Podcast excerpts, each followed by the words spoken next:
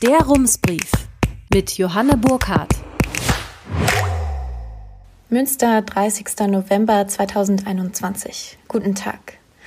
Was poltert so spät durch Nacht und Wind? Das sind die Vibro-Trucks. Die wecken jedes Kind. Vielleicht sind Sie in den letzten Wochen ja auch einmal von den fünf Messlastwagen des Geologischen Dienstes NRW geweckt worden. Diese sogenannten Vibro-Trucks sind sehr laut, aber das Ergebnis ihrer Arbeit könnte Anlass zur Freude sein. Sie suchen nämlich Quellen für Erdwärme, auch Geothermie genannt. Die soll eine besonders grüne Energie sein. Es gibt praktisch unendlich viel davon. Das trifft sich gut, denn Münster soll bis 2030 klimaneutral werden. Und um das zu erreichen, sollen Wärme und Fernwärme bis 2030 zu 100 Prozent aus erneuerbaren Energien gewonnen werden. Aktuell ist die Klimabilanz beim Heizen nämlich eher mau. Etwa 40 Prozent des privaten CO2-Ausstoßes in Münster werden durch das Heizen verursacht.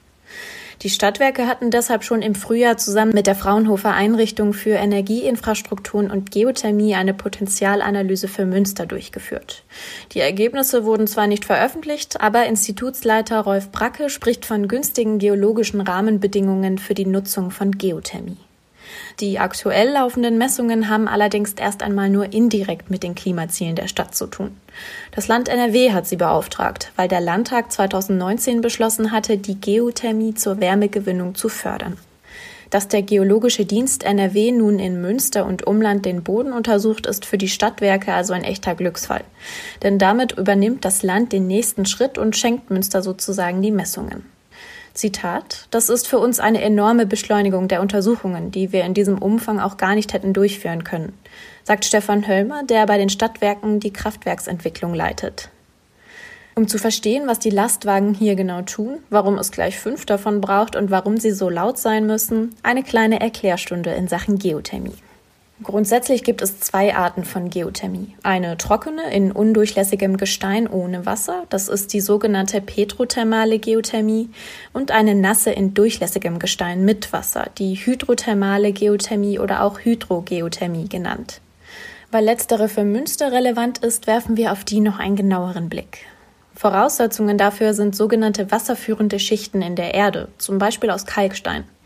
Das Münsterland sitzt laut einer Potentialstudie, die das Land NRW selbst in Auftrag gegeben hat, auf drei solcher Kalksteinhorizonte. So nennen GeologInnen die Kalksteinschichten. Das ist viel, sagt Projektleiter Ingo Schäfer vom Geologischen Dienst NRW. Und das bedeutet, da unten könnte es viel heißes Wasser geben, aus dem man Wärme gewinnen kann. Wie warm das Wasser ist, hängt davon ab, wie tief im Boden die Kalksteinschichten liegen, die übrigens auch nicht zu dünn sein dürfen. Zwei Faustregeln. Je dicker die Schicht, desto mehr Wasser könnte sie enthalten. Je tiefer die Schicht, desto heißer ist das Wasser. Alle 1000 Meter etwa wird das Wasser 30 Grad wärmer, erklärt Schäfer. Und damit kommen wir zu zwei weiteren neuen Begriffen. Der oberflächennahen Geothermie und der tiefen Geothermie. Die oberflächennahe Geothermie fördert warmes Wasser in bis zu 400 Metern Tiefe. Das Wasser kann in diesen Schichten eine Temperatur von maximal 25 Grad erreichen. In den meisten Fällen ist es aber zwischen 12 und 15 Grad warm, so Stefan Höllmer von den Stadtwerken. Weil diese Temperaturen zum Heizen noch nicht ausreichen, wird es mit einer Wärmepumpe noch weiter erhitzt. Diese Pumpe muss allerdings mit Strom betrieben werden. Wie grün die oberflächennahe Geothermie ist, hängt also auch davon ab, wie grün der Strom ist, mit dem die Wärmepumpe betrieben wird. Einige Haushalte und größere Gebäudekomplexe in Münster nutzen für den Eigenbedarf bereits Erdwärme und eine Wärmepumpe. Dabei handelt es sich aber um lokal genutzte Anlagen. Für das Fernwärmenetz ist die oberflächennahe Geothermie nicht relevant. Anders ist es bei der tiefen Geothermie. Hier wird das Wasser aus Schichten gefördert, die bis zu sechs Kilometern unter der Erde liegen. Schon in vier Kilometern Tiefe hat es eine Temperatur zwischen 120 und 140 Grad, sagt Ingo Schäfer vom Geologischen Dienst. Damit kann es direkt ins Fernwärmenetz eingespeist werden. Das passiert in Heizzentralen, die wie ein Wärmetauscher funktionieren. Mit einem Rohr wird das heiße Wasser unter Druck in die Anlage befördert, wo es seine Wärme an andere gut erwärmbare Stoffe abgibt, etwa an Ammoniak.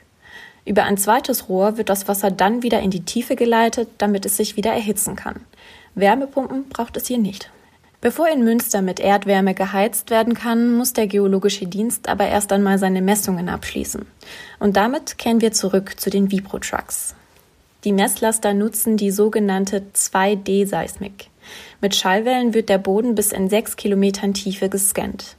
Sie können sich das so wie ein Echolot einer Fledermaus vorstellen, nur eben nicht ganz so leise. Und die Lastwagen suchen auch keine Insekten zum Fressen, sondern Kalksteinschichten. Dazu versetzt eine Rüttelplatte den Boden in Schwingungen und der antwortet darauf ebenfalls mit Schwingungen. Vereinfacht ausgedrückt schwingen die unterirdischen Schichten unterschiedlich und so erkennt man dann auch die Kalksteinschicht. Weil die Daten nicht in Echtzeit ausgewertet werden, kann Ingo Schäfer vom Geologischen Dienst noch nicht einschätzen, wie die Messungen ausfallen und wo die Kalksteinschichten dick genug sind, um daraus Wärmeenergie zu gewinnen. Die Schwingungen werden erst einmal von speziellen Mikrofonen aufgezeichnet, die entlang der Messstrecke in der Erde stecken. Alle 20 Meter ein Mikrofon auf einer Gesamtstrecke von 73 Kilometern, die wie ein X durch das Münsterland geht. In der vergangenen Nacht waren die Vibro-Trucks in Nottoln unterwegs. Damit ist der kürzere Arm der X-Strecke bereits komplett untersucht. Ein Teil des langen Arms steht noch aus. Eigentlich hätten die Messungen schon letzte Woche beendet werden sollen, aber sie haben in Münster länger gedauert.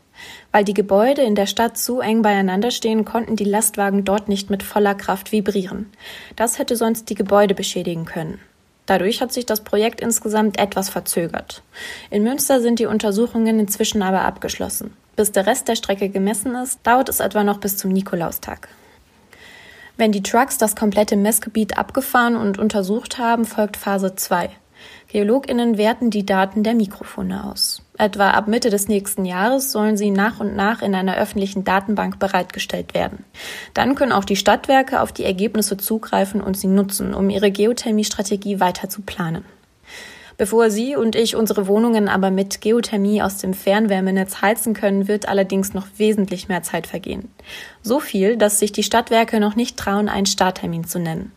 Zitat das wären keine seriösen Zahlen, denn Geothermie sei ein Langläufer, wie Stefan Höllmer von den Stadtwerken erklärt. Schauen wir uns einmal genauer an, warum. Falls die Ergebnisse der 2D-Seismik auf gute geothermische Quellen hinweisen, muss die Stadt die Ergebnisse erst einmal überprüfen. Dabei kommt die große Schwester ins Spiel, die 3D-Seismik. Die funktioniert ähnlich wie die 2D-Seismik, nur dass sie genauere Aufnahmen liefert und entsprechend aufwendiger ist. Und ja, dafür müssten dann wieder die Lastwagen herumfahren, aber dann nur punktuell und zu weniger Messstellen. Während die 2D-Seismik nur ein zweidimensionales Messbild liefert, ist es bei der 3D-Seismik logisch dreidimensional. Mit den Ergebnissen der 3D-Seismik würden die Stadtwerke dann eine geeignete Stelle für eine erste Probebohrung suchen. Nach diesen Probebohrungen können erste Pumpversuche gestartet werden, um zu prüfen, ob und wie viel Wasser eine Kalksteinschicht tatsächlich enthält. Wie lange diese Schritte dauern, hängt vor allem von der Tiefe der Schicht ab. Zitat, wenn wir von einem Kilometer reden, könnte innerhalb der nächsten fünf Jahre etwas passieren. Liegt der Kalkstein tiefer im Boden, kann es aber länger dauern, an die zehn Jahre. Auch das mag ein Grund dafür sein, dass die Wärmestrategie der Stadtwerke Münster noch sehr offen angelegt ist. Aber mal angenommen, die Messungen deuten auf gute Quellen für Geothermie und die Probebohrungen auf ausreichend Wasser hin. Wie könnte ein Fernwärmenetz für Münster mit Geothermie aussehen und wie nachhaltig und sicher wäre es? In Süddeutschland, wo es jetzt schon einige Geothermieanlagen zur Wärme- und Stromgewinnung gibt, melden sich immer wieder kritische BürgerInnen. Ihre größte Sorge sind Erdbeben. Tatsächlich gab es in den Bereichen von geothermischen Anlagen in der Vergangenheit kleine Erschütterungen und auch Beben, sagt Ingo Schäfer vom Geologischen Dienst. Ein prominentes Beispiel ist ein Erdbeben in der südkoreanischen Stadt Pohang. Auch in Basel kam es bei Geothermiebohrungen zu Erdbeben mit einer Stärke von bis zu 3,4 auf der Richterskala. Bei diesen Fällen handele es sich aber um die trockene Geothermie und bei Bohrungen in hartes Felsgestein entstehen stärkere Spannungen im Boden, erklärt Schäfer. Möglicherweise seien dabei handwerkliche Fehler passiert oder die Bohrungen hätten in einem Erdbebengebiet stattgefunden. Aber auch bei der Hydrogeothermie kann es zu seismischer Aktivität kommen. Das ist beispielsweise im Oberrheingraben passiert. Dieses Gebiet sei aber seismisch aktiver, so Schäfer. Dort bewegt sich die Erdkruste also von Natur aus mehr. Das Münsterland liege dagegen nicht in einer Erdbebenzone.